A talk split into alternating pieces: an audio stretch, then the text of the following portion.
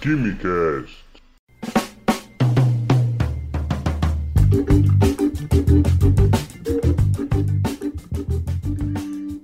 Alô, gênios, apreciadores de Química e Ciências do meu Brasil, senhoras e senhores, sejam bem-vindas e bem-vindas a mais um Quimicast.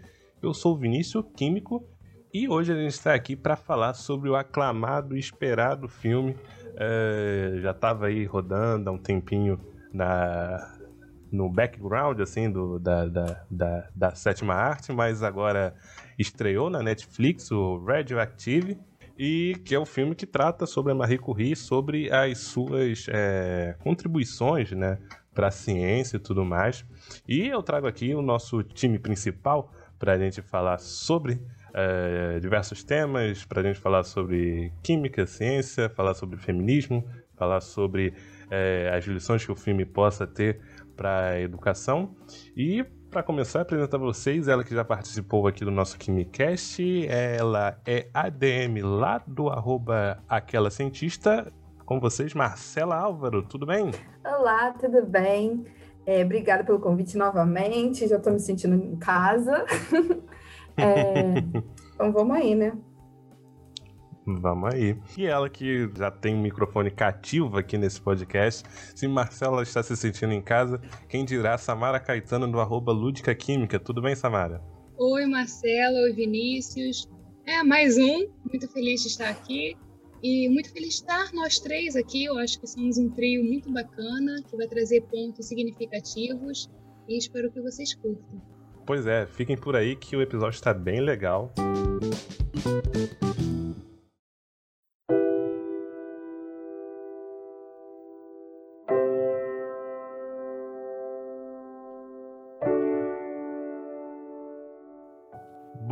devota da ciência, é, Marie é, sempre enfrentou dificuldades em conseguir apoio para suas experiências devido ao fato de ser uma mulher.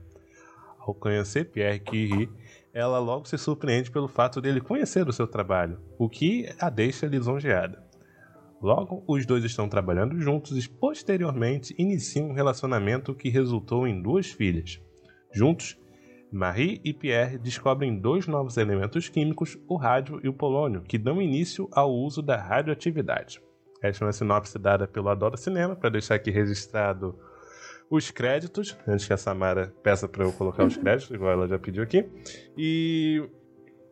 Início do filme, gente.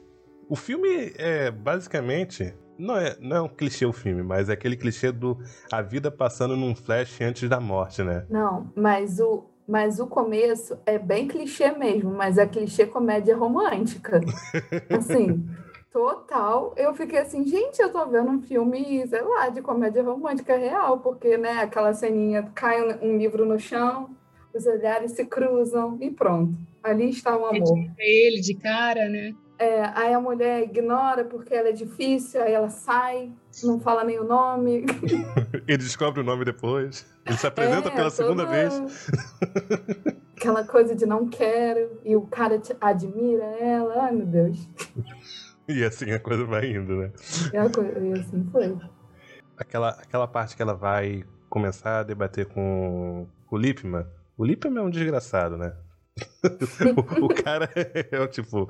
É, parece que ele foi retirado de uma foto mesmo, o ator. Ficou bem, bem parecido. Não, achei a caracterização dos personagens muito boa. Muito, muito mesmo. E aí. Uma coisa que até que a gente enfrenta hoje em dia, né? Aquela postura do. Do, do, do Lippmann, de tipo, ela comenta, ah, eu não tenho recursos. E ele, tipo, dá os ombros, como se fosse o ministro da Educação ou da Ciência e Tecnologia hoje em dia, né? tipo, Preciso, seu. preciso de fomento. Ah, você quer ser cientista no Brasil? Você quer ser uma cientista polonesa aqui na França? Você tá de brincadeira. Você que lute. É você que lute. Tira o teu trambolho de lá e faça isso. O Lippmann arrumou o filme inteiro. e olha que ele aparece pouco. Mas enfim.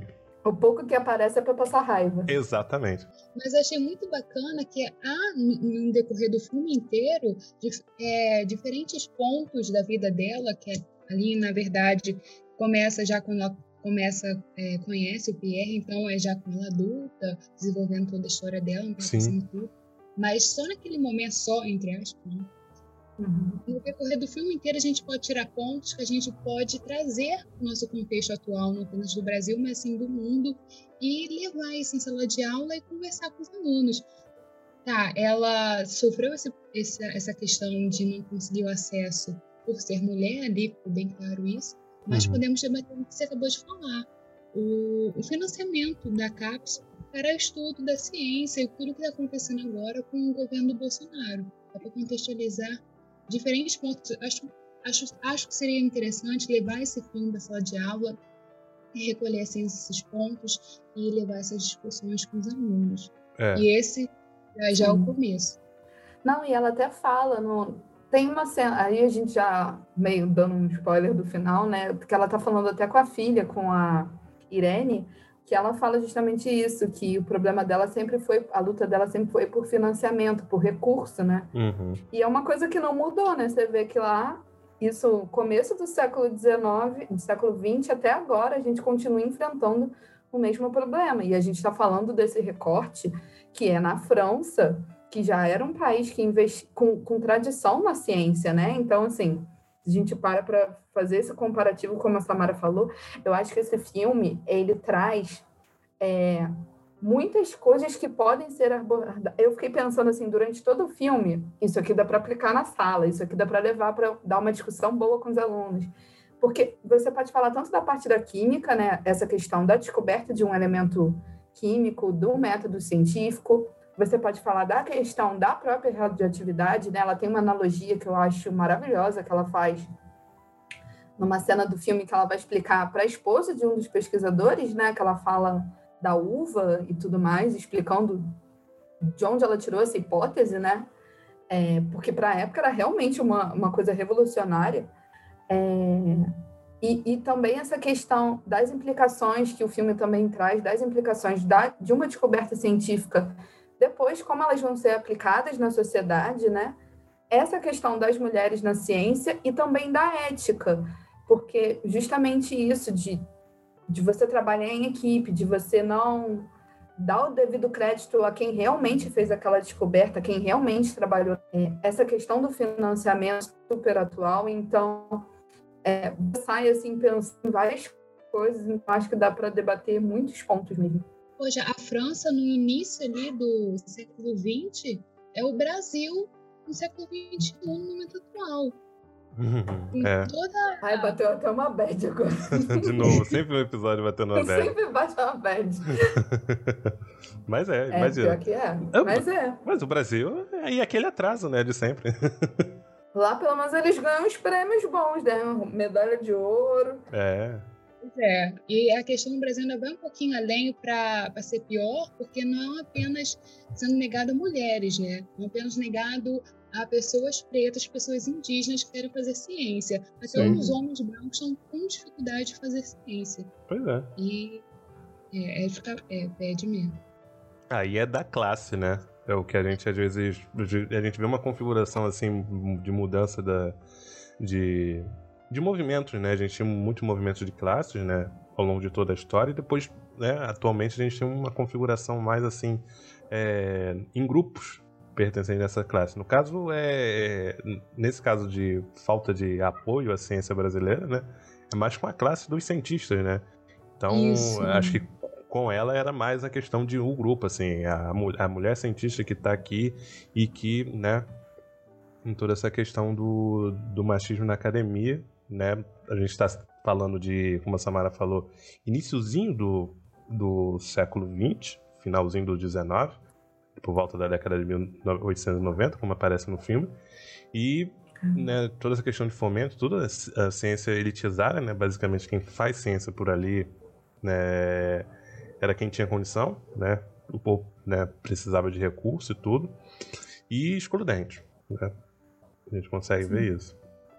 É, eu acho esse é um ponto muito importante, assim, porque nessa época é, é exatamente isso que você está falando, que a, a ciência estava sendo profissionalizada e a partir do momento que a ciência começou a ser profissionalizada, as mulheres passaram a ser excluídas, porque até então quem, é, quem cuidava do, da comunidade, quem sabia mexer com as ervas medicinais, quem trabalhava nessa, nessa coisa mesmo de síntese de medicamento, eram as mulheres, né? Então, a partir do momento que a gente tem essa profissionalização mesmo da ciência, que a gente tem um método científico, as mulheres passam a virar assistentes. Então, muitas vezes são esposas dos cientistas, é irmã, é, tem algum vínculo ali familiar.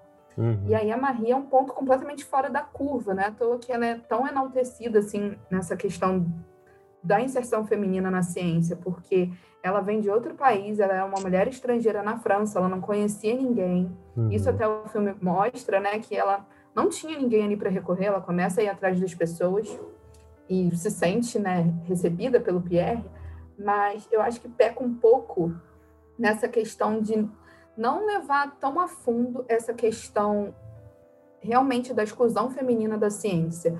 Porque quando mostra aquela cena que ela está tentando, que ela está lá, que não tem, não tem recurso, que ela fala que mudaram o, laboratório dela de lugar, né, o equipamento e tudo, passa muito como se ela fosse uma pessoa arrogante, né, que está ali, ai, ela só causa problema.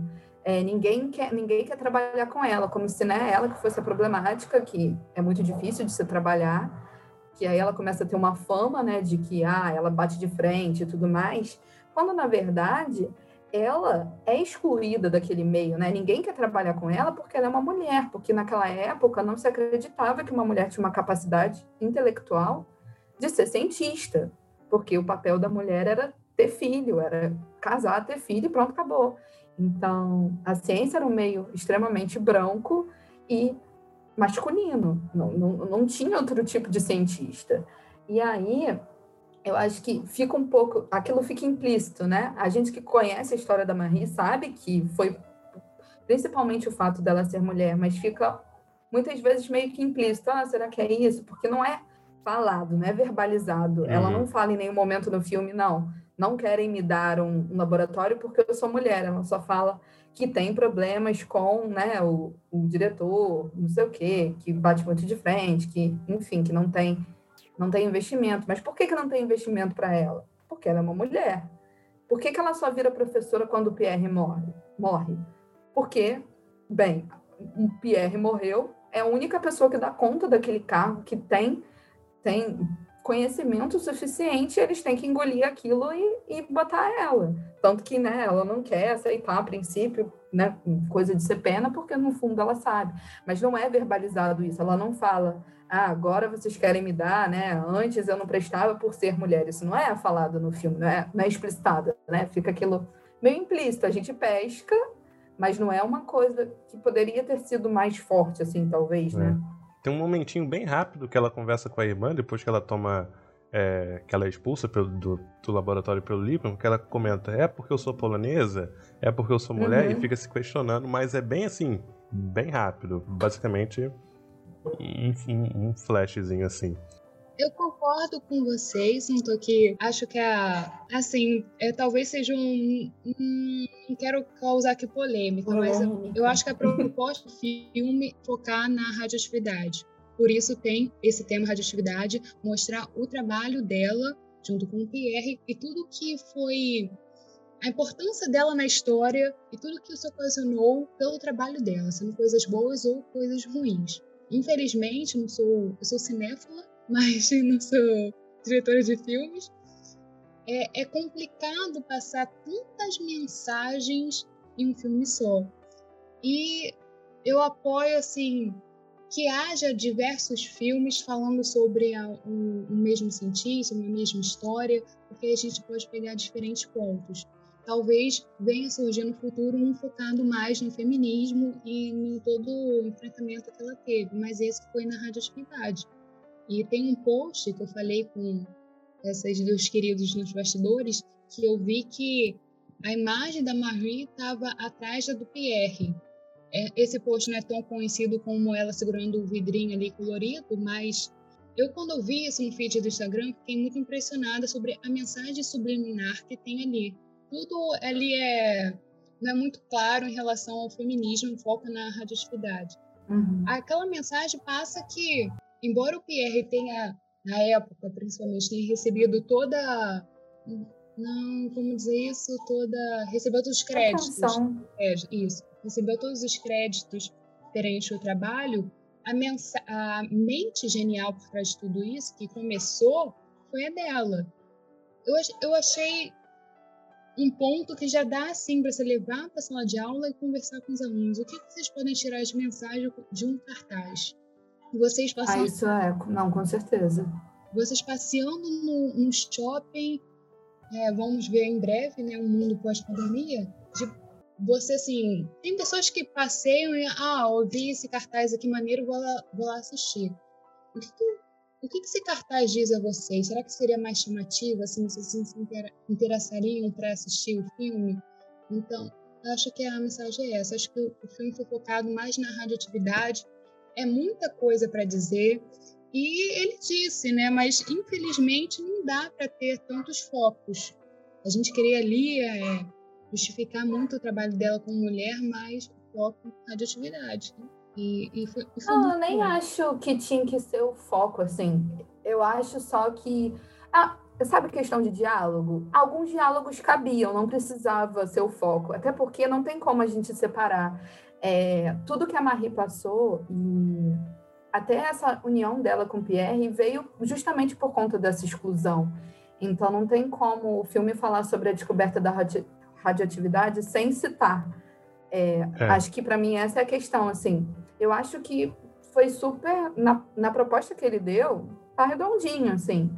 Mas acho que é questão de diálogo mesmo. Algumas horas tinham que ter ficado um pouquinho mais marcado. Ela não precisava entrar em debate, não precisava né, trazer, até porque a Marie tem uma história que é muito muito rica de dela fazer depois, que isso não é mostrado porque não dá tempo, não tem como em duas horas você condensar, né, a vida uhum de uma cientista, né, que ela vive, ela até viveu bastante tempo para quem teve leucemia e tudo mais. Pois é. Ela fez diversas conferências para mulheres, ela chegou a vir no Brasil, né? Ela uhum. fazia todo um projeto de divulgação científica ensinando mulheres e tudo mais. Então é o tipo de coisa que não tinha espaço no filme. Então a ligação que tem até ali feminina é ela com a irmã, né? E isso uhum. eu acho até muito importante assim que que você vê que ela tinha esse lugar de, de ter alguém para fora da academia, né, para ela conversar e falar das coisas da vida e reclamar, enfim. Ser humano. Isso. Eu acho que isso é o principal assim do filme, que conseguir mostrar um grande nome da ciência, um, um gênio, na verdade, um, o principal nome da, da ciência daquela época, assim, não principal, né, mas um dos principais como um ser humano mesmo, humanizar mesmo todas as relações, tudo que passou, o que levou àquela descoberta. Isso é uma coisa que eu acho que hoje em dia é mais do que necessário, a gente trazer esse olhar de ver o cientista como um ser humano, né? Que a gente também está suscetível a errar, a acertar, a fazer cagada, a né, pegar o marido da amiga, esse tipo de coisa. É... É, pessoal, é tipo, ah, quem não viu o filme. ah, gente, mas tu não vai, quem viu não vai ver, ouvir o podcast. Não vai ouvir, primeiro, mas se você caiu aquele paraquedas, tipo, vai ter spoiler.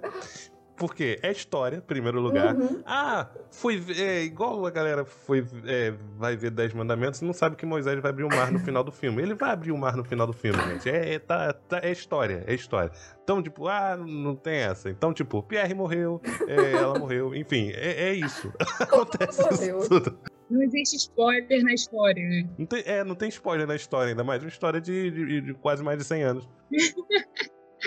Marie foi talarica. É.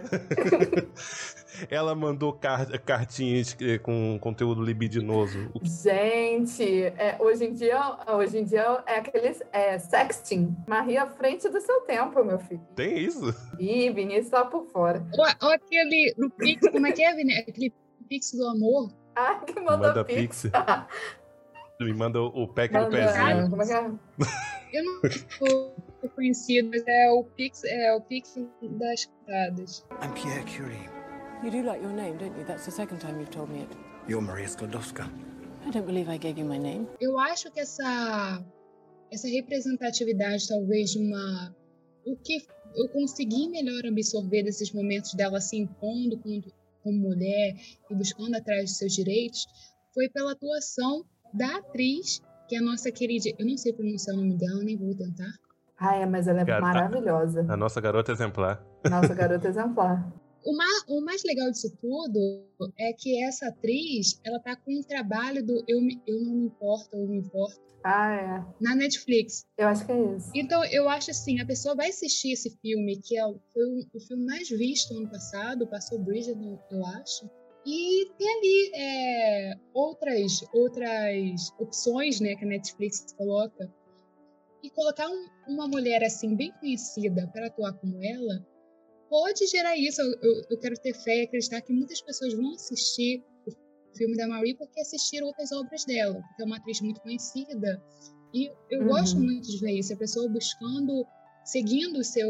as pessoas que gostam assim, do cinema e conhecendo diversas histórias por causa dos atrizes, dos, do, dos, das atrizes, dos atores e eu espero que isso aconteça. Eu fiquei até surpresa que era uma atriz conhecida, né? Porque é isso que você falou, a gente acaba. Porque, no geral, um filme de cientista sempre nunca é um, um artista super conhecido, super conceituado, que tem filme bombado nem uhum. nada, né? Geralmente é aquela galera Terceiro que é escalão, é conhecidinha, assim. é. Então, assim, muito bom. Eu queria só levantar aqui também que, assim, a gente já comentou que é um filme sobre radioatividade, fala sobre a Marie Curie. Marie Curie. É, não sei como eu falo em português, ou em inglês, ou em francês. Você tem que falar em francês, fazendo biquinho. Marie Curie. Isso. Ah, que chique, viu? comendo croissant. É, comendo croissant aqui, de queijo e presunto. É, o que, acontece? É, na minha concepção, assim, você falou que é muita coisa para caber num filme. São, são duas horas, né? É muito conteúdo da vida dela, conteúdo científico e outras pautas, como o feminismo, também entram não, não levantando algumas coisas, o filme já é rápido por si só, né? O filme ele, ele vem numa velocidade assim no início que, tipo. Outro spoiler aqui. Na, na metade do filme, o Pierre morre. Enfim. então, é, assim. Um filme assim para você começar a conhecer sobre ela, sobre o assunto. A gente tentou aqui levantar uma bola de ser um, um, um filme para ser tratado em escola e tudo mais, para levantar algumas discussões salvo algumas cortes de algumas cenas, né? O filme é de para 14 anos. Mas é, aí. É, uns nudes de leve. uns nudes de leve, tipo. Mas de repente é até bom, porque prende a atenção do adolescente. Não, mas acho pois que. É, né? Médio. Não, mas acho que médio você consegue médio. tratar esse, esse. Ah, é sim. é verdade. Você não vai levar é pra É, no ensino médio é super É verdade, é. Eu esqueci. Eu, médio. eu já tô velho, eu não sei que idade se faz ensino médio. É... Ah, no ensino médio eles já viram umas bundinhas. É. o melhor título é que, tipo, eles se casam e falam: Ah, vamos passar o, a lua de mel onde? Vamos para Paris. Mas a gente já tá em Paris. Ah, eu achei muito legal. Eu achei muito legal mostrar isso, sabe? Porque eu acho que é uma, uma parte muito importante, assim, da história da Marido. Porque mostra muito quem são eles, não só como casal, né? Mas como pessoas, né? Como... E até reflete um pouco no jeito que eles levavam a ciência. Uhum. De serem pessoas tão simples, assim, que eles decidiram não ter festa de casamento, eles pegaram a bicicleta e foram passear pela França, sim, gente. Sim. Olha que lindo. Olha que maneiro. É, nadar no US e etc. Enfim. É, isso aí foi por conta do filme, né? Nunca saberemos. É. no começo você falou sobre comédia romântica, né, Marcela? Que a gente idealiza é, casais de comédia romântica e, e termina querendo isso para nossas vidas. E você vai assistir um filme sobre ciência e termina querendo é um, ter esse tipo de relacionamento, né? Termina ali ah, é, é, romantizando e querendo isso pra si. Uhum. Né? Não, eu tava falando com um amigo meu, depois que eu vi o filme, ele também assistiu, que né, na cena que o Pierre e a Marie estão, ele tá vendo um espetáculo de dança e ela chega, que ele, né, onde eles finalmente vão conversar, uhum. que ele fala do trabalho dela, né, que ele elogia, ah, ali seu artigo e, e tudo mais, aí ela né, meio a vista, ainda fala. É, a cantadinha, li seu artigo, muito bom, não sei o quê. E ela fala, ah, também li o seu. Falei, na realidade, não seria assim. O que, que ia acontecer? O cara ia chegar para você, li seu artigo, mas eu acho que tal ponto, ou então ia querer te explicar seu trabalho, né? Porque isso também acontece. É, então, é, foi lindo no filme, é. na realidade. pois é.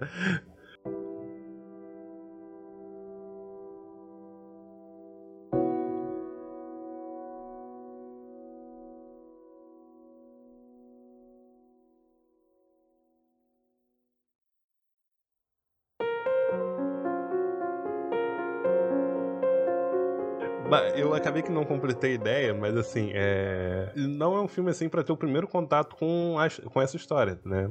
Na verdade, é bom ter um conhecimento prévio, assim, porque é muito fato assim junto, etc. Ele pode até servir, mas pode ficar um pouquinho perdido tudo mais. Enfim, não sei o que, que vocês acham. É, eu acho que aqueles flashes, assim, se eu não tiver mais ou menos uma noção da linha temporal que aconteceu, você fica meio. Eu lembro que eu tava assistindo, aí apareceu o primeiro, eu fiquei assim, ué, gente, o que que tá acontecendo? Vai um flashback reverso, né? Em vez de ser é. corta para o futuro. Eu fiquei uns momentos assim tentando entender o que, que queria dizer com aquilo, sabe? Aí no final que eu falei, ah, tá mostrando a aplicação da radioatividade, sabe? É, as conexões. Eu acho que em sala de aula, se você explicar isso, olha, vai passar uns flashes assim, explicar a essência do filme, acho que pode dar certo. Talvez não para primeiro ou segundo ano, mas no terceiro ano, com certeza. Dá para fazer como se fosse um react. Você vai pausando e vai explicando o filme, igual o pessoal faz. É, também pode ser. Ah, aluno gosta. Não, mas. Não, gosta. acho que pode ser algo do tipo, ah, antes você falar um pouco sobre a história, até botar eles para pesquisar e depois assistir o filme e aí fazer, sabe? Aquela Sim. reunião zona, todo mundo debater, cada um fala a sua opinião. Porque você anota os pontos, e aí você conversa com os alunos, eles vão lembrar. Porque pausar, Vinícius, você vai, você vai apanhar isso no meio. vai levar para o papel. Mas tem gente é, é, assistindo é, Twitch, TV, os caras estão reagindo a pesadelo da cozinha, velho. é, tem isso. Né, as gerações estão esquisitas. Não, gente do ensino médio, tu acha que quem tá assistindo é, streaming é o quê? É senhor de 35 anos? Não tem É, o negócio é que depende muito de, de, como vai ser a abordagem desse professor. Se for um professor que vai pausar, vai fazer aquela pausa meio dramática, é, aí não vai. Se for é. uma coisa debochada, aí tudo bem, a galera vai gostar. Foi nesse sentido, assim, né? Não, tentar usar Nossa. essa linguagem do streaming. Não, não vou, não vou. Até o, até o da aula, essa, esse filme já tá velho, já. já tem... Não, mas você vai lembrar disso. Ah, mas eu acho que esse é, filme vai, vai, vai ser agora, tipo, sabe, aquele meio que de lei para você usar. Tá, vai dar radioatividade, passa um uhum. trechinho, assim, não, não vai passar um filme de duas horas, que muitas vezes você não tem nem tempo para isso, né? Não. Mas não. passa um trechinho, deixa, né? Eu dei, na semana do que o filme saiu, a minha aula era na sexta, né? O, o filme tinha saído na quinta. Eu tava falando de hidrocarbonetos, mas eu botei lá no final, galera. Quem quiser assiste aí, porque eu acho que é, é o que a Samara falou, é muito importante até para você ver essa questão do fazer científico, uhum. porque muitas vezes está descolado da nossa realidade, né? A gente que trabalha com isso tem uma noção de como é, de como demora e tudo mais, mas principalmente agora que a gente está em tempo, né? Que ficou todo mundo sedento por vacina e que a ciência andasse rápido, acho importante também a gente ter filmes assim que retratem, poxa, Quantas toneladas ela usou lá de minério para conseguir extrair um negocinho de rádio? Sabe? Quanto uhum. tempo levou? Ela chegou à exaustão, quase parindo lá dentro do laboratório. Esse tipo de coisa, né? Quantas pessoas juntas têm que trabalhar para concluir um negócio, pegar equipamento lá no outro lugar. Então, é. mostrar que não é tão fácil assim, né? É só ganhar um prêmio e pronto, acabou.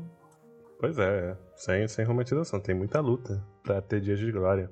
Mas esse negócio de ir grávido para laboratório, de né, trabalhar sem capela, trabalhar sem EPI adequado, né? Zero preocupação com a saúde tínhamos nessa época, né?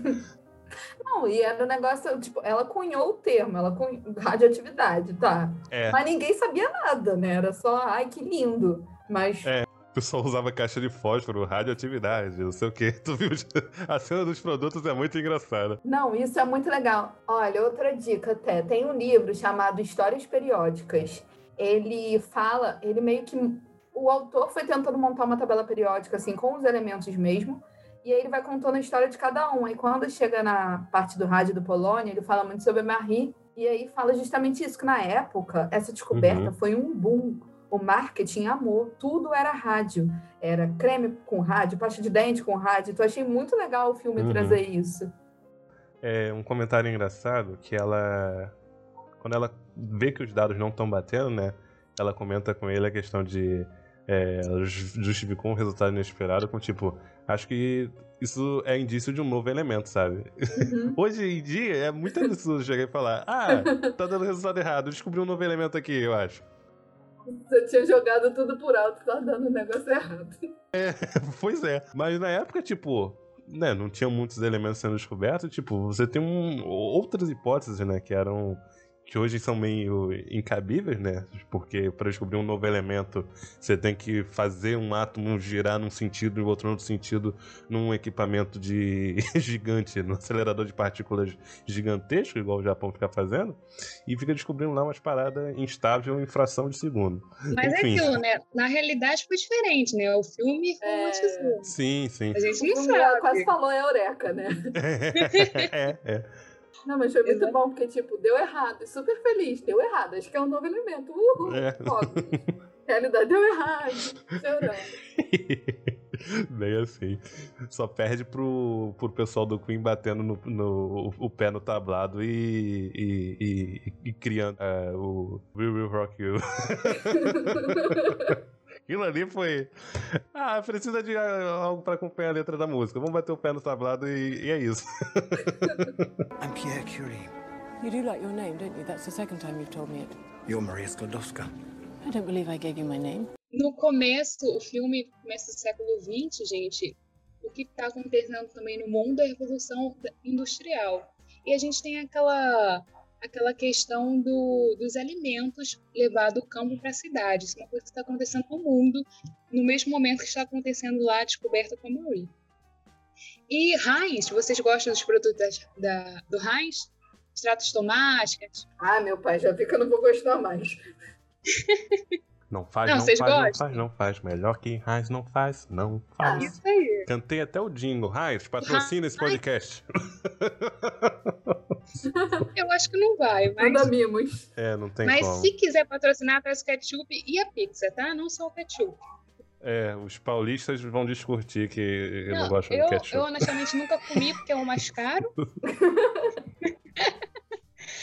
Mas ele tem uma razão por ser o mais caro, porque ele Perdemos um patrocínio. Você está questionando o preço do ketchup Heinz que vai patrocinar esse podcast. Manda pra gente, Heinz, pra, pra realiza o sonho da menina de provar. É isso, nossa, vamos levantar a é, hashtag. Ketchup Heinz é pra Samara. É isso, é H2O. Eu nunca, eu nunca, nunca provei e uso a tampinha, mas enfim, é muito caro. Ah, eu vou mandar uma pra sua casa, Samara.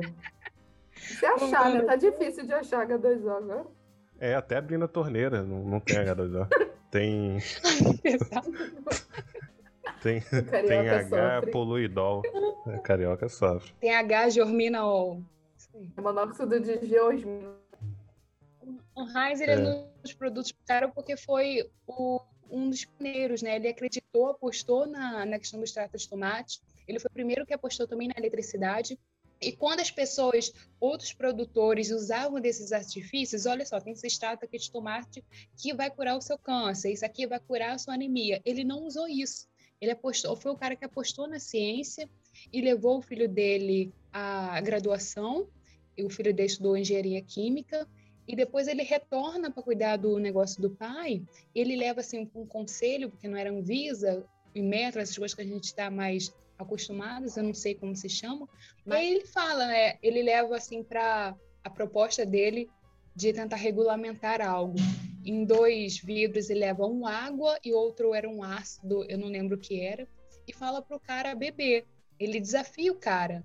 Ele fala essa questão que as pessoas estão vendendo os produtos, mas com a proposta falsa. E ele consegue a atenção do cara por causa disso. Então, aqui eu tenho um ponto trazendo para vocês da valorização e aposta na ciência, aposta no estudo, isso lá no início do século XX, que foi também comparando com o momento que a Marie estava lá passando, que eles queriam usar o rádio para curar a, a calvície. Então, as pessoas, naquele momento, insanas, querendo ganhar dinheiro à custa dos outros, que, é um, que a gente vive isso até hoje, mas uhum. eu gostaria de trazer esse ponto para vocês, para vocês repensarem a importância do que a gente já conseguiu conquistar no momento atual. Temos sim várias propostas. Olha só, vai tirar as manjas e não tira. Vai, nossa, creme, creme para cabelo cacheado. Quanto já, o quanto eu já sofri com isso? E não, não, funciona. É uma coisa doida. Mas é, isso é, é, muito bizarro, né? Porque continua acontecendo de outras formas, né? Que nem tem. É, outro dia eu estava na, na farmácia Aí era um enxaguante bucal, aí falava que tinha carvão ativo, o negócio era preto. Aí eu ficava assim, gente. Mas é cada Nossa. coisa que, que ficam inventando agora, né? Ao mesmo tempo que a gente tem essa questão do negacionismo científico, a gente continua com essa coisa da, da ciência salvadora, né? De, ciência mágica. É, da ciência mágica, exatamente isso. De ter uns produtos que apelam logo para o jargão científico, já bota uma palavra difícil, já bota alguém de jaleco para tentar vender um milagre num potinho, né? Tem uma propaganda Exatamente. que passa. Se você assistir Sônia Abrão, minha mãe, por exemplo, é viciada para ver coisas de BBB na Sônia Abrão. Aí, de 5 em 5 minutos, a Sônia Abrão faz um, merchan. Pô, aí sempre entra... Cristina.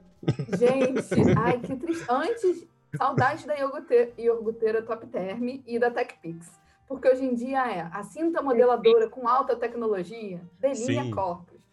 Se quiser fazer. e os nomes aí estão tem... aí. Não, aí tem o, o negócio lá, um colírio que você pinga e melhora os seus problemas de vista. Pelo amor de Deus, gente. É. é você é, reduz seu grau. Nesse nível. Aí você fica assim, meu Deus. O outro é para você parar de ser alcoólatra. Tipo, como Record assim, muito isso. E, enfim, vai. Record é o alcoolismo e problemas sexuais. Toda hora. toda hora. Sério? Não assisto na Record. Na minha época era o Super Calcio D, meu. Na Record super tinha muito Super Calcio D. Oh, ainda é. Cogumelo, cogumelo, do sol. Cogumelo do sol, é. Nossa, Isso. tempo bom.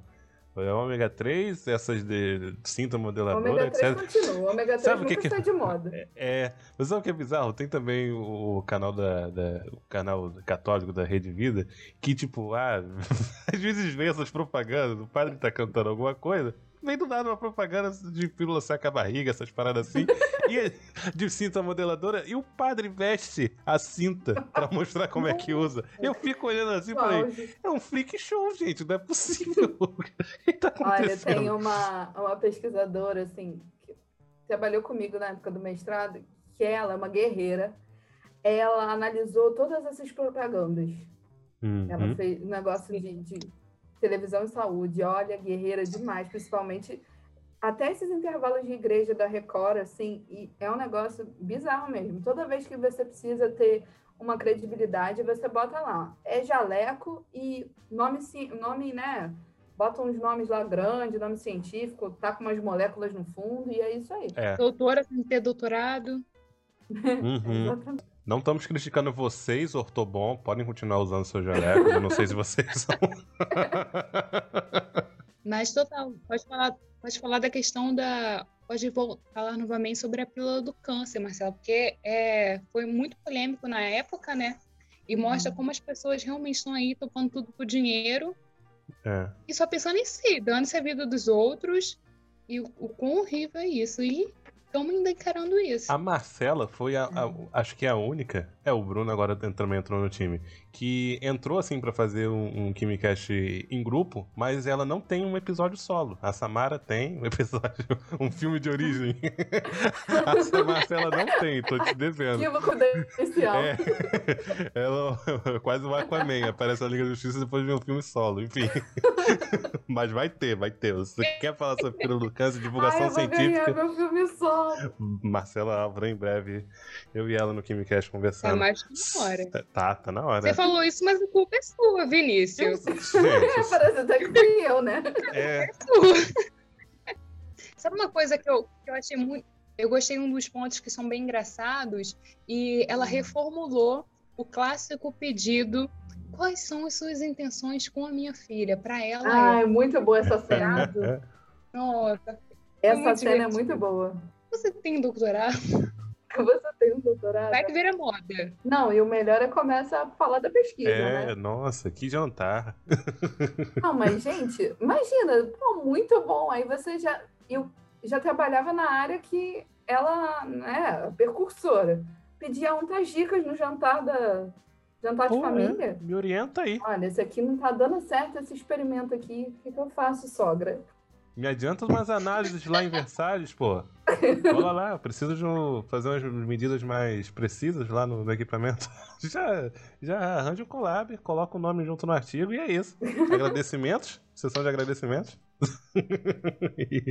Não, Nossa, nem e... por, por, por querer, né, pra, pra, buscar algo, colher algo, né? Será, será que ele teve essa, essa intenção? Porque ele já conhecia, sabia que ela era filha da Marie e, e foi isso, será? Eu acho que não, porque naquela época não tinha Instagram pra gente dar uma stalkeada, né? Eu acho que assim, ele devia conhecer a Marie, mas nem. Ou, de, talvez não tivesse associado, né? Que era filha pois é, dela, é, enfim. É. Mas. Agora eu também não sei, mas vai saber, né? Mas eu acho que não, porque é. eles, eles ficaram juntos um bom tempo, assim, eles ganharam o Nobel juntos. Uhum. Ele e a Irene, filha da Marie e do Pierre. Então, Acho que não. Se for interesse, virou amor pois depois, é. né? Porque continuaram juntos. o, o golpe que virou amor.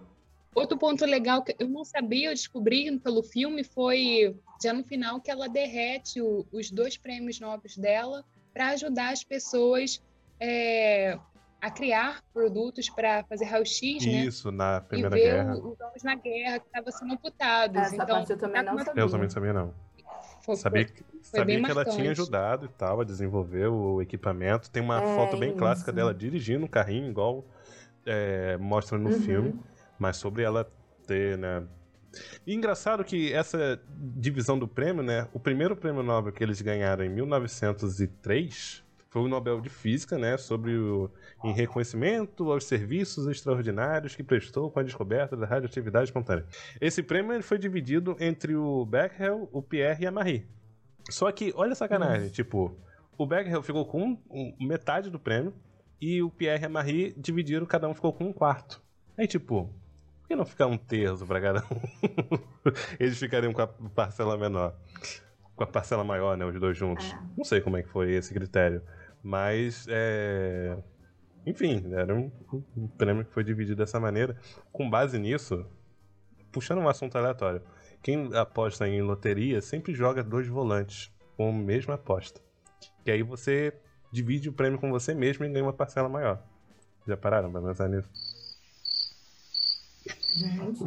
É sério. Por exemplo, se sai o prêmio principal. que tá o meme da Nazaré confusa aqui. se sai o prêmio principal de, sei lá, 9 milhões, um prêmio pequeno até, mas você joga dois volantes e com, mesma, com mesmos números, né? Mas aí tem outra pessoa que também joga os mesmos números e ganha contigo, tá? Se você só joga um volante, o prêmio é dividido para duas pessoas. Cada uma ganha 4.500. É, 4.500 milhões foi ótimo. 4.5 milhões cada uma. Se você joga dois volantes, o prêmio é dividido por três. Então cada um, cada hum. volante, né, no caso, vai ganhar 3 milhões. É, o outro vai ganhar 3 milhões e você ganha 6 milhões. É uma tática. Só que o problema é isso. O pre... a... apostar tá dois volantes no mesmo número acertar. é a questão de você acertar. acertar é. é. é o único, único porém, né? Acertar é o único porém, coisa básica. I'm Pierre Curie. You do like your name, don't you? That's the second time you've told me it. You're Maria Sklodowska. I don't believe I gave you my name. Mas essa questão da, da guerra, voltando a isso, a, eu achei muito legal, assim, retratar isso também. E eu fiquei pensando, assim, num contraponto, porque a gente está falando da Primeira Guerra Mundial, né? Uhum. 1917, por aí. E nessa época foi meio que a guerra química, né? Porque a gente tinha de um lado a Alemanha com o Fritz Haber, também ganhador do Nobel, ganhou o Nobel pela síntese da amônia. Uhum. E a gente tinha ele lá, no contraponto total, de lados opostos, ele e a Marie, no sentido, né, não diretamente, né, mas os dois químicos e tudo mais. Enquanto o Fritz Haber estava produzindo cilindro de gás para jogar nos inimigos, né, foi lá na França, jogou, lá tem a batalha de Ypres, Ypres, não sei como é que fala, é, a gente tem a Marie, que vai lá tentar ajudar os, os soldados, né, os feridos. Então, bota a ciência dela, que é o uso do raio-x e tudo mais, a serviço do, do, do seu país, da, da população, dos soldados e tudo mais, para de alguma maneira diminuir aquele sofrimento, né? Uhum. Então a gente tem esse, esse contraponto da ciência sendo usada nesse caso, para remediar né, os, os malefícios da guerra, E do outro lado, a gente tem a ciência sendo usada em favor da guerra. Sim. Então, é um, eu, eu fiquei o tempo todo pensando nisso, assim, É. caramba, sabe? Tem uma parte do, do discurso do Pierre na, na quando ele vai receber o Nobel lá, lá, lá em Estocolmo, na Suécia, é, que ele comenta disso, né? Que a, a humanidade ela vai se beneficiar do, dos segredos da natureza, né? Que são, que são despertados pelos cientistas, né? E se ela está pronta para lucrar e se esse conhecimento não vai ser prejudicial, né? E ele cita o próprio Nobel que desenvolveu os explosivos, né? Que depois foram utilizados, inclusive em guerra, na, na, na aplicação ruim, né? do- Dos explosivos e tudo. Não sei uma aplicação boa do- dos explosivos, não sei. Pra abrir túnel. Abre túnel, é verdade. Nossa, tamo aí com, com o metrô da Gávea que não anda. Vamos. Eu lembrei do nosso podcast sobre o, o Nobel, né? Que a, a Marcela falou muito bem sobre, Verdade. sobre o pensar das cientistas. Que, olha só, a gente está Uhum. com uma tecnologia aqui que, que pode ser usada para coisas boas, nem para coisas ruins, e parar um Sim. pouco para pensar e dimensionar e tentar reter grandes es- estragos ca- causados por pessoas gananciosas, que Uhum, tocam tudo por dinheiro, já que a gente falou tanto disso. uhum. Mas é muito, muito, muito bonito de ver e de compartilhar isso com as outras pessoas que não foi culpa dela. Então, as bombas, a guerra aconteceu Sim. É. o olhar de outras pessoas, a maldade de outras pessoas. Ela só descobriu, gente. Ela tentou ao máximo reter e fazer coisas boas, mas ela não é a única no planeta, né? Tem uma ceninha final bem rapidinha, né? Que ela já tá é, já falecendo e ela vai passando por todas aquelas salas, né? E ela encontra o Pierre e, e tal, que ele, que ele faz uma, uma frase assim pra destacar, né? Essa, essa questão de você descobrir alguma coisa e o que, que vai acontecer com aquilo. Que ele fala assim, né? Que é, você jogou uma pedra na água, mas você não pode controlar as ondulações. Ah, isso é muito bonito, essa É parte. É bem profundo. É muito profundo, literalmente, que a pedra vai pro fundo da água. Mas o que, que acontece? É, Hum. é, é sobre isso, sabe? É sobre isso. É. Tem até uma cena, né, quando o Pierre vai mostrar essas coisas do fósforo com rádio, essas coisas que querem fazer uma jaqueta. Ela ainda fala: não é melhor a gente patentear? Porque aí a gente consegue controlar, né, como vão usar isso. E aí tem essa questão dos dois, né? Ah, mas se patentear, a gente não sabe quantos usos vai ter isso. De repente tem alguma coisa que a gente não sabe, alguém descobre alguma coisa boa. É, então isso é sempre uma questão, né? De, de você ter essa. Eles já meio que tinham essa consciência, né? Porque era uma coisa que não se sabia realmente. Que que, que, que ia ter, que, que aquilo podia gerar, né? Então, é diferente de você já ter uma noção. Você, né, você fazer um cilindro de gás, você sabe que vai dar É. Que é, a finalidade é justamente usar em combate. Aí é uma coisa. Outra é você estar descobrindo ali um elemento químico, tá? Tá, tá vendo uma nova aplicação do, daquele conhecimento. Você não tem muito como medir isso, né? De, de- como você vai imaginar? Gente, tem que ser uma mente bem doentia também, né? Imaginar que daqui a uns anos eu inventar uma bomba e explodir uma cidade inteira, Uhum. assim, sabe? Duas cidades, um É, X-Men. duas cidades. né? Duas cidades inteiras. Exato. E engraçado, engraçado entre aspas, né? Que quando foi, foi notório que causava malefícios a radioatividade, as pessoas, junto com a questão dela ter um caso, ela ser, ela ter um caso ali com o assistente dela, as pessoas começaram a agredi-las, né? Mas não é inteiramente Uhum. responsável dela. Tanto na questão do caso, que não foi só ela, né? O É. cara também está participando, mas também a proporção do trabalho dela. Ela não tinha como dimensionar isso e vigiar o que as outras pessoas estavam fazendo. Ah, o- Não, e o, o pessoal também tinha que fazer uma meia-culpa, né? Que ninguém mandou o pessoal também querer usar a rádio à torta e à direito, esfregar rádio na pele, passar no cabelo. Pois é. Aí também, galera, Não tem como. Pô, fica difícil defender. É, Mas até essa ajudar. questão de, deles, a, deles atacarem ela, é, no filme fala muito essa questão nacionalista, né? Porque estava ali véspera, na porta ali da, da Primeira Guerra Mundial e tudo. Então tinha essa questão nacionalista por ela ser estrangeira, vinda da Polônia. Uhum. Uhum. E, mas assim, pelo menos o que eu li, porque essas coisas históricas são meio, né? Você vai em fontes. Uhum. Grandes fofocas. É, muito fofoca. E essa história aí tem uma, uma fofoca boa. É, tinha muita, muito ataque da questão. Eu não sabia que isso- Eu não sei, na verdade, o filme mostra isso, mas eu não sei até que ponto isso foi verdade, da galera ter ido para a porta dela xingar ela. Ah, eu É, acho eu que- sei que ela foi muito atacada. É, deve ter sido, né? Porque hater tem em qualquer época da, da história. Exato, é. É, Faziam isso com pessoas negras, por que não iam fazer com elas? É, então, só que aí juntava as duas coisas, né? No filme eles falam muito do- dela ser polonesa, voltar para a escola, mas também tinha a questão dela ser uma mulher que ficou viúva e arrumou outro, que ainda por cima era casado. É. E tem uma história muito legal dessa fofocada toda, porque nesse ela estava prestes a ganhar o Nobel, então ainda ficou meio aquela coisa torta de climão, né? Vamos dar para ela, não vamos? Tá no meio de polêmica Uhum. enfim, vai ganhar sozinha.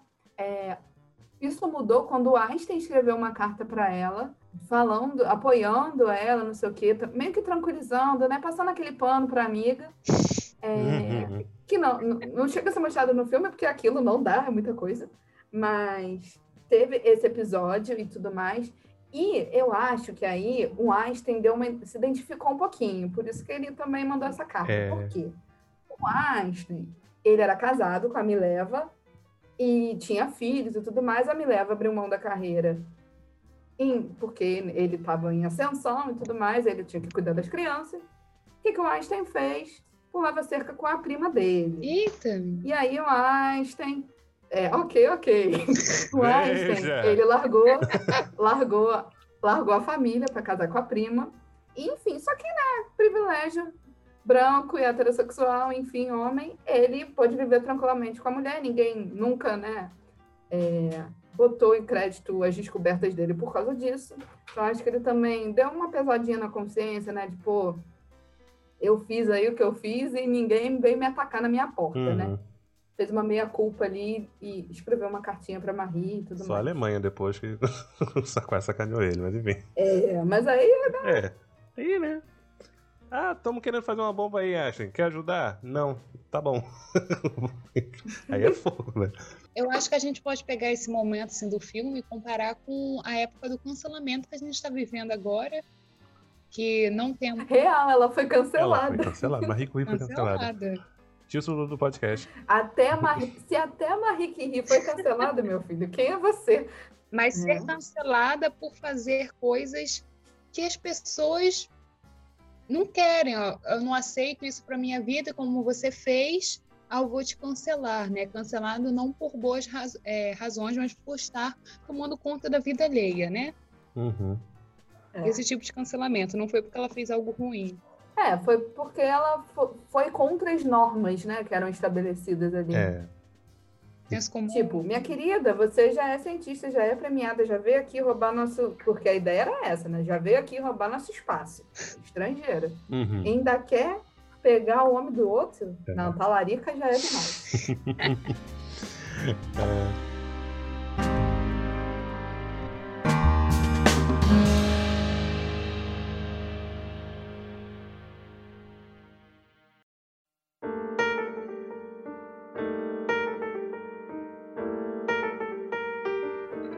uma frase aqui que ela falou que eu achei muito importante também no contexto atual, que ela diz o seguinte: as mesmas pessoas que estão fazendo ciência são as que afirmavam que a Terra é plana.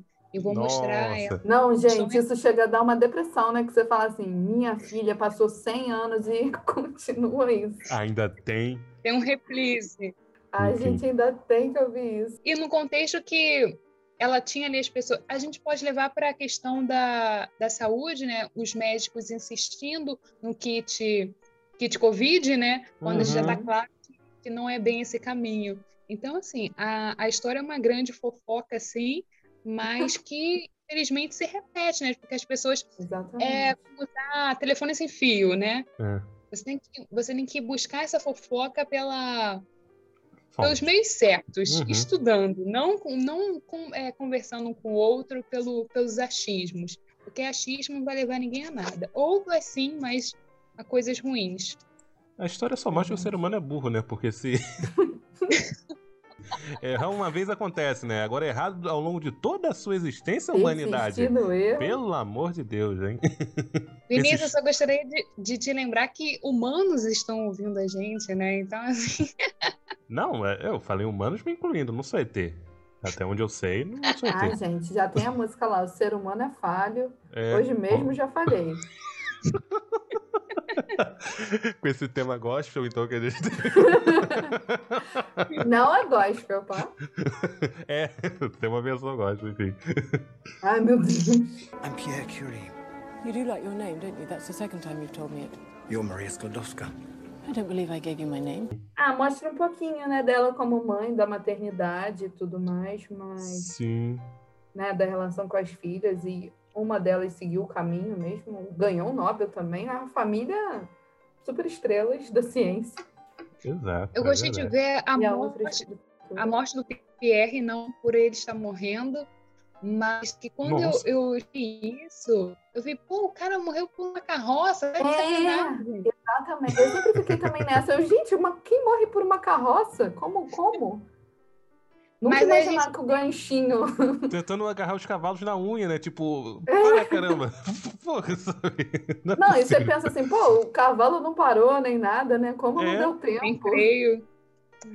Nunca ia pensar que Pierre tava no Pilec, nada desse tipo.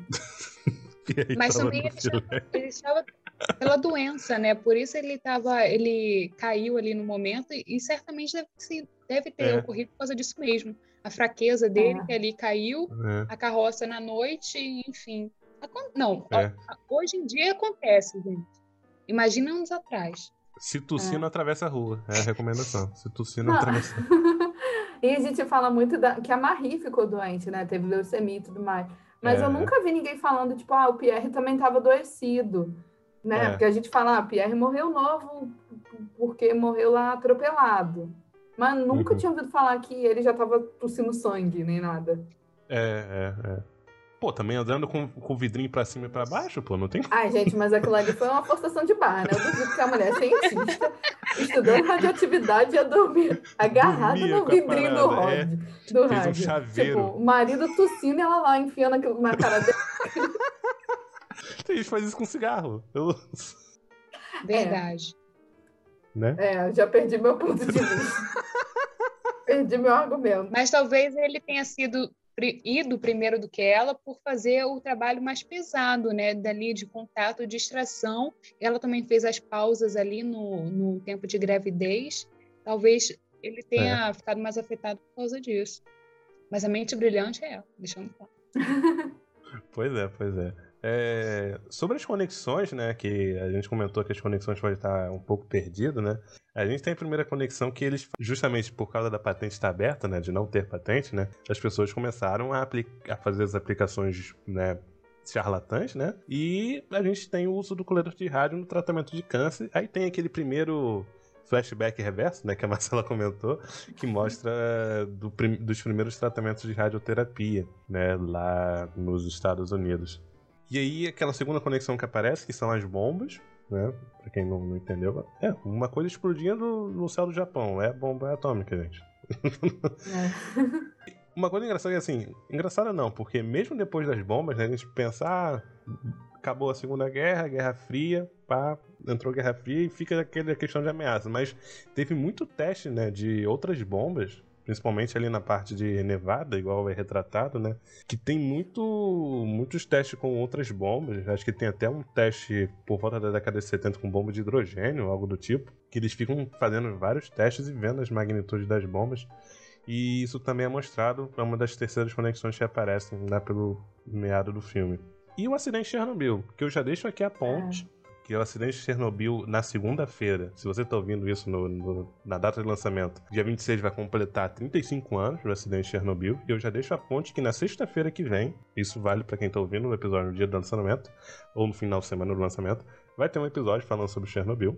Tá bom? Eu deixo aqui a, a propaganda, o recado final para vocês. O Vinícius patrocina o Vinícius. Merchan próprio. Ele faz o merchan dele. Exato. Daí confiram lá, quem, quem ouviu aqui, quiser mais saber sobre o acidente de Chernobyl, vai estar lá. Vai estar bem legal. Nem gravamos ainda, mas vai estar bem legal. Ai, gente, mas quando retratou, quando retratou o Chernobyl foi meio trash, uma nuvem roxa, um negócio assim. Falei, Jesus. Sim, o, o cara entra no reator de grafite, sabe? E fica olhando assim pro céu, "Ah, que, que, que água brilhante é essa? E, e cai vomitando. Ok, É. né? Deve ter acontecido. Algum maluco bombeiro. Ah, é só um foguinho. É só um foguinho. Vou lá apagar. Não era bem um foguinho, né? Inclusive, vejam a série Chernobyl, que é muito boa. Então, eu acho que o filme, assim, super vale a pena de assistir. Claro, todo filme a gente tem que ir já com sensor crítico ligado, né? É, eu acho que é um filme bem legal, assim, pra gente, justamente para humanizar esse lado da ciência e pra gente falar um pouco é, da trajetória de uma cientista que foi tão importante, assim, trouxe tantas. fez tanta diferença, assim, o conhecimento que ela trouxe. Ela não só é muito representativa no- na ciência em si, de ter feito uma descoberta, assim, que mudou muita coisa, a gente mudou a maneira como enxerga o, o, o átomo em si, né? É, novas aplicações, hoje em dia a gente tem energia baseada justamente no estudo dela, por questão da energia nuclear e tudo mais, é, e diversas outras aplicações, né? A própria radioterapia, os usos medicinais e tudo mais mas também essa questão da inserção feminina na ciência, né? Porque a gente tem a Marie, ela chega com os dois pés na porta, né? Ela já chega num lugar que era negado às mulheres, ela já chega ganhando dois prêmios Nobel. Então, ela meio que derruba um pouco aquele mito que se tinha na época de que as mulheres não poderiam ocupar esse lugar. Então, ela já chega mostrando que pode sim e tudo mais. E ela trabalhava muito para que isso se perpetuasse, tanto que a gente tem a filha dela também, ganhadora do Nobel. E eu acho bem legal mostrar essa relação, o fazer científico, a relação dela com o Pierre, como é importante você também ter um companheiro que te apoie, que te dê suporte, né? Porque ela era um gênio, isso é fato, mas esse encontro foi um casamento meio que perfeito. A gente não sabe na, na intimidade como eles eram, mas se tivesse sido qualquer outro cara, muito provavelmente a gente não teria a Marie do jeito que a gente conhece hoje em dia, né? Então, é, o Pierre, claro, ela tem todos os créditos sobre a descoberta e tudo mais, mas ele também foi um cara que chegou junto, né? Que permitiu que ela, num tempo que muitos maridos botavam a mulher ali para debaixo do tapete, ele permitiu que ela brilhasse mesmo. E eu acho que até tem uma questão assim que mostra muito dessa questão da divisão do prêmio, dele chegar junto e falar, não, só vou receber se ela também for. Então, é uma coisa bem legal da gente mostrar e mostrar justamente isso, a aplicação também da, da ciência, mas também ter essa consciência, acho que essa é a parte crítica que a gente tem que trazer de ela não sabia como isso ia ser usado no futuro, né? Então, acho que muitas vezes os flashes podem acabar atrapalhando para quem não conhece a história tão se for o primeiro contato né, com a história da Marie, da radioatividade, não lembrar muito da escola, não teve isso, é, pode ser que fique meio confuso essa questão da linha cronológica. Mas eu acho um filme muito legal para a gente trabalhar, seja na escola com os alunos, seja para ver com a família, e discutir um pouco isso né, em tempos que a gente fala tanto em ciência, em método científico, acho que acaba sendo um aliado para a gente tratar disso. Bom, o meu ponto, assim, para defender é que ele seja sim debatido e levado assim com família, mas que no futuro a gente venha ver mais ele na, nas escolas e que nossa, é um sonho assim fazer um, um mini projeto e debater a, a, história dela e também da, do desenvolvimento da química, de todo um contexto, dar um projetão assim mesmo de professor de química de, e história juntas, falando sobre a Revolução Industrial, o, desenvolvimento, o feminismo, o desenvolvimento da ciência e debater com os alunos. O cinema, gente, ele pode ser mais acessível do que o livro, assim, na hora de você explicar um assunto, te levar ao, ao, ao alcance, sabe? Não que uma pessoa não venha lendo, mas é acessível por questão de alcance mesmo e pode fazer a diferença na vida dos seus alunos, despertar muita coisa neles, então eu aposto muito nisso. O filme na, nas escolas é o que eu vou falando aí um pouquinho para vocês. Eu entendo, é, é que eu lembro, não foi exatamente sobre radioatividade, mas eu estava pensando sobre o que fala hoje. Eu lembrei, lembrei de um momento que na numa segunda série, com oito anos, a, a minha professora levou o filme A Turma da Mônica e os Quatro Elementos. E ela falou assim: vocês vão fazer uma redação sobre isso depois. Eu fiquei muito animada e eu fiquei também muito preocupada sobre a redação, isso só com oito anos. Mas eu fiquei muito preocupada. E quando eu cheguei lá, eu vi que era um desenho e eu não tinha acesso a, a, a variados filmes de desenho, porque eu só vinha Record, é, Record não, via SBT e, e Globo. E mal tinha assim, acesso à televisão naquela época, ainda mais qualidade.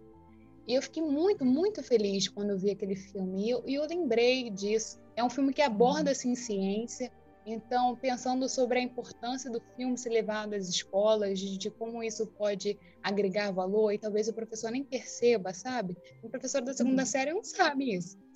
Mas, e no decorrer da, da, da, vida acadêmica, eu tive outros filmes que eu falei com vocês do Gata, que foram muito importantes para mim. Então, assim, é uma coisa que mexe muito, sabe? Eu, tô, é. eu tenho motivo em momentos de quarentena, eu, eu, e eu, sei lá, eu fiquei, eu fiquei bem sensibilizada com isso, sabe? Com essa lembrança. E uhum. eu acho que vale, faz diferença, gente. Ao longo prazo, talvez você, professor, nem, nem perceba e talvez nem, nem vai saber, cara. É muito Verdade. louco, mas é muito significativo.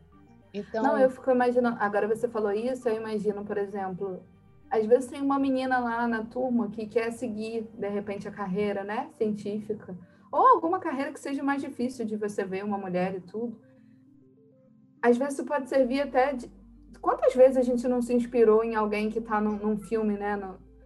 Alguma atriz, algum personagem que você fala, caraca, quero ser igual aquela pessoa. Então, de repente, pode servir até de fonte de inspiração para alguém, né? De tipo, caramba, ela passou por tudo isso e conseguiu, sabe? Isso menina, menino, independente né, do sexo, da cor, enfim. Porque você vê a dificuldade que a pessoa passou, de onde ela veio, tanto que ela persistiu, tanto não que ela levou, e ver que ela conseguiu, apesar disso, continuar sem meritocracia, né, gente? Mas, mas aí, seguindo o que a Samara falou, é, eu fiquei pensando também nessa questão da aplicação da escola. Como a gente está muito ainda em ensino híbrido, tem escola que ainda está no ensino remoto, acho que é até uma oportunidade meio de um para casa, né? Uhum. A maioria dos alunos gosta de assistir filme em casa. Se não tem Netflix, hoje em dia a gente tem outras opções. Até inclusive quem não tem o perfil acho que era da Química com, por Ju. Depois eu posso até passar para o Vinícius direitinho. Ela tinha disponibilizado no drive dela, para quem uhum. não tiver Netflix, poder assistir o filme. Uhum. Então, de repente, é até legal você passar para os alunos assistirem em casa, né? E aí, né, tem que ter um, uma discussão depois e tudo mais, ver como vai amarrar isso direitinho. Não ficar também dependente da gente ter que voltar para a escola para conseguir usar, aproveitar e isso foi agora, foi lançado agora, ainda tá no boom, né, do, do filme, de repente pode ser uma coisa bem legal. Uhum. Sim, mas em geral acho que fica a mensagem, né, a importância da, da educação.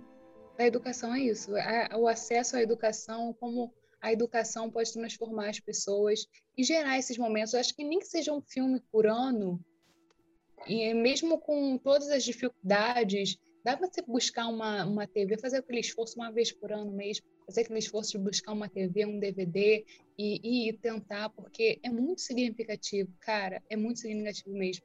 Eu lembrei dessa, tive essa lembrança assim de volta e, e me aqueceu demais o coração e essa é a minha mensagem.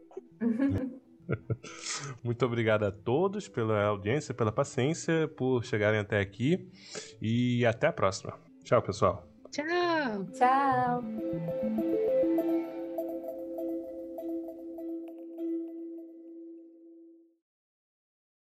Vamos fazer um tchau juntos?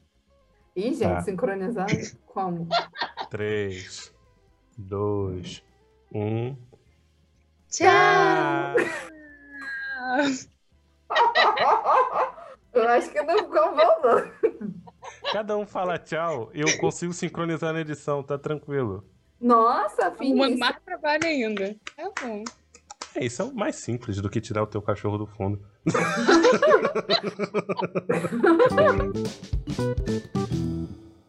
e para mais episódios do KimiCast é só acompanhar o site ou seu player de músicas e podcasts favorito. Acompanhe nas redes sociais para saber sempre que sair um episódio novo e a gente está divulgando por lá. Dúvidas, algo a acrescentar, caneladas, sugestões de temas, é só entrar em contato nas redes sociais ou por e-mail. Um grande abraço a todos e até a próxima!